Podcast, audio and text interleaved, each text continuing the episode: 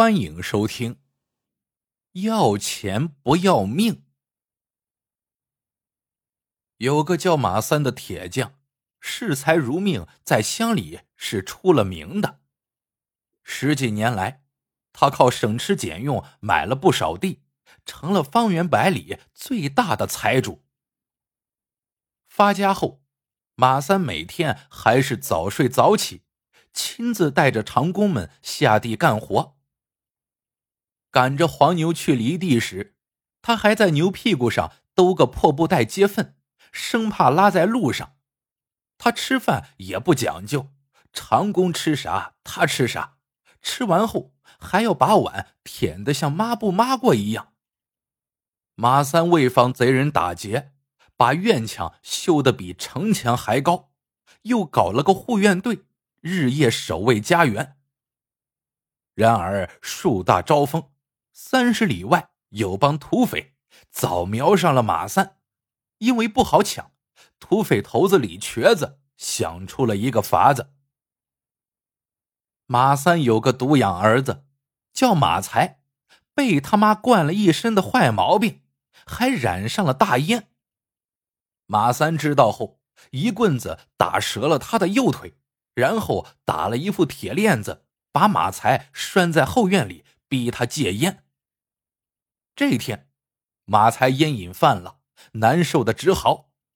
他娘听了心疼，便趁马三去地里干活，把儿子给放了。马才揣着娘给的大洋，直奔城里的烟馆。这一去，马才三天没见回来，他娘急了，打发人去找。却连个人影也没见到，只得去求马三。马三起初还一口拒绝，说：“我没这个败家子。”但七天过去了，马才仍不见踪影，马三开始担心了，是不是出啥事儿了？这一天，庄里来了个生人，脸上有块刀疤，他是李瘸子的手下。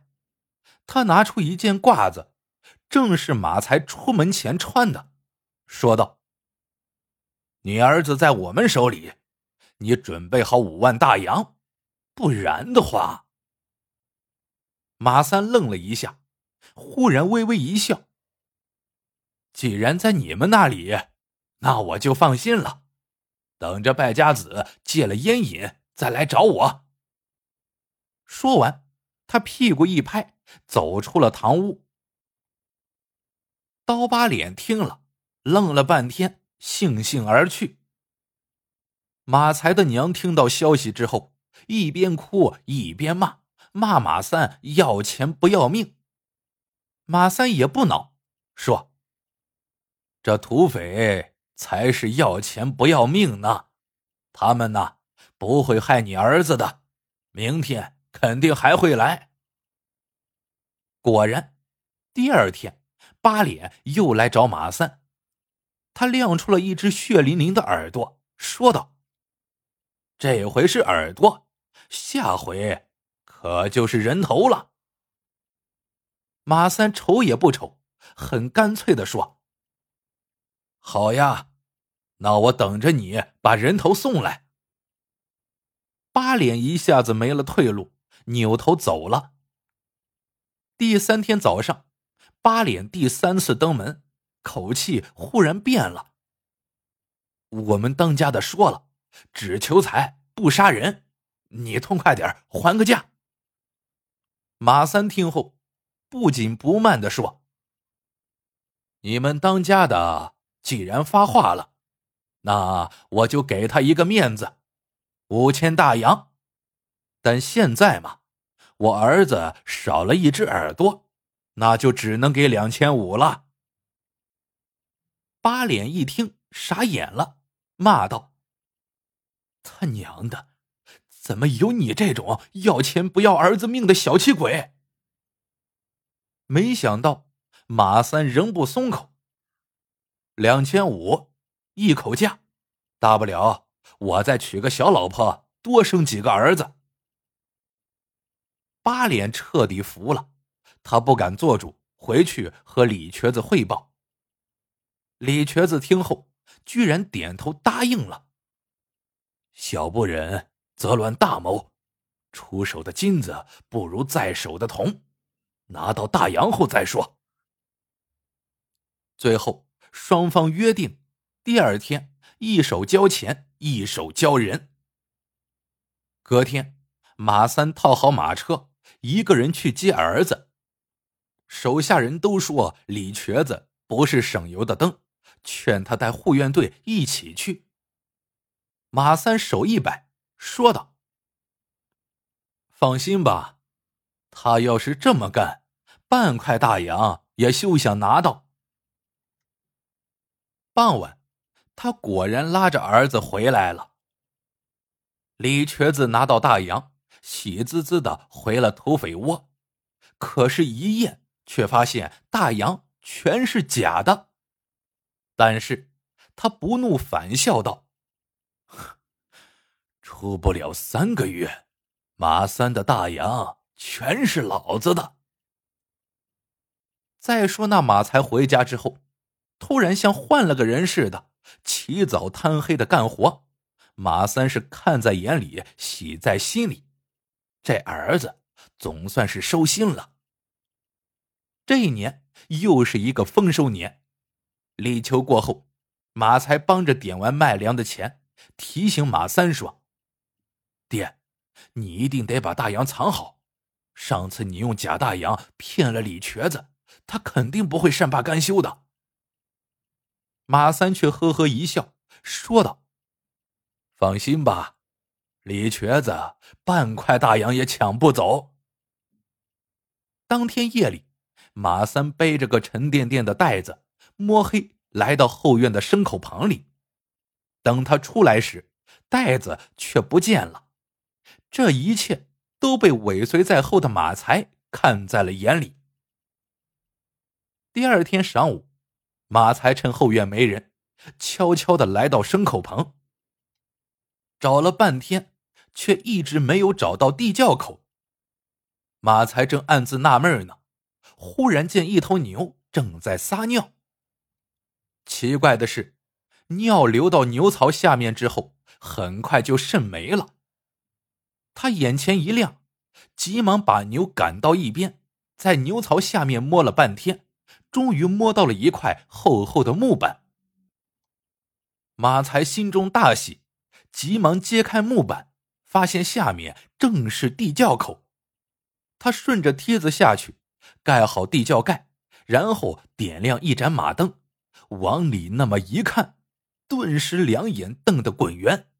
只见地上放着五口大缸，里面全是白花花的大洋。马才欣喜若狂，偷偷溜出了后院。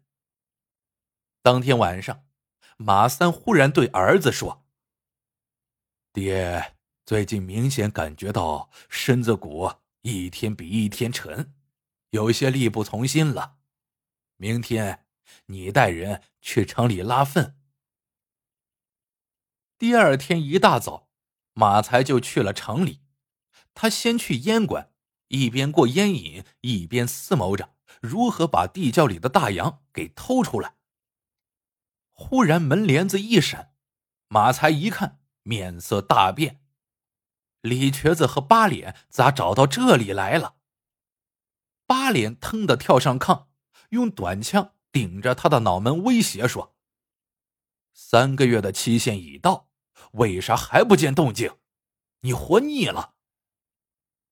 原来，马才被割掉一只耳朵后，恨死他爹了，于是他主动向李瘸子表示，只要把自己放回去。保证在三个月内找出马三藏钱的地方。李瘸子的目的也就是银子，所以就答应了。但是直到今天，马才还没消息，所以他们找上门来。马才不敢怠慢，说出了一个办法。半个月后，马才带着几个陌生的年轻后生回了家。他向父亲解释说：“这是新招的长工。其实啊，这些人都是李瘸子的手下。当夜，李瘸子带人把护院队收拾了之后，直奔后院的牲口棚。几个人下了地窖，马才举灯一看，一下子傻眼了，缸里的大洋竟不翼而飞了。八脸气得两眼冒烟，一把掏出枪，指着马才骂道：“妈的，你耍我们！”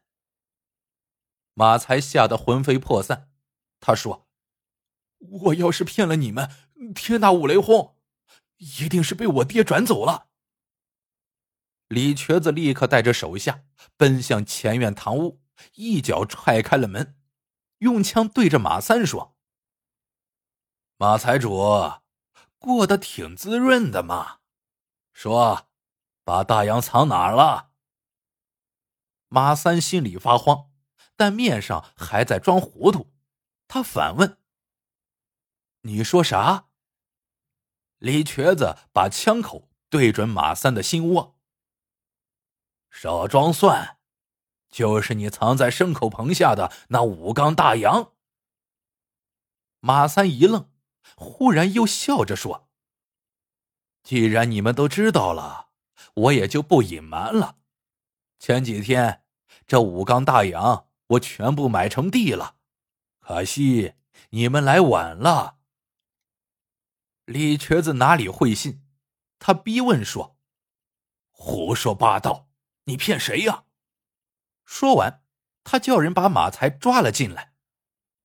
老子今天非要看看，你是想要钱还是想绝后。马三一把抓过儿子，质问是不是他把土匪带来的。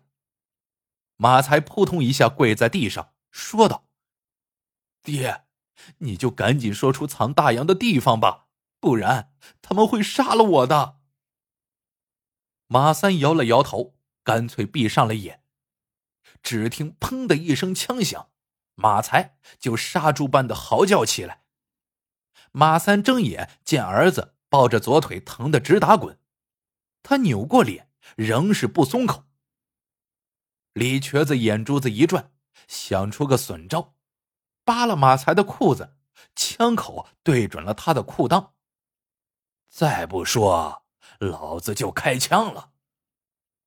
马才急了：“我的亲爹呀，你快说呀，可不能要钱不要命啊！”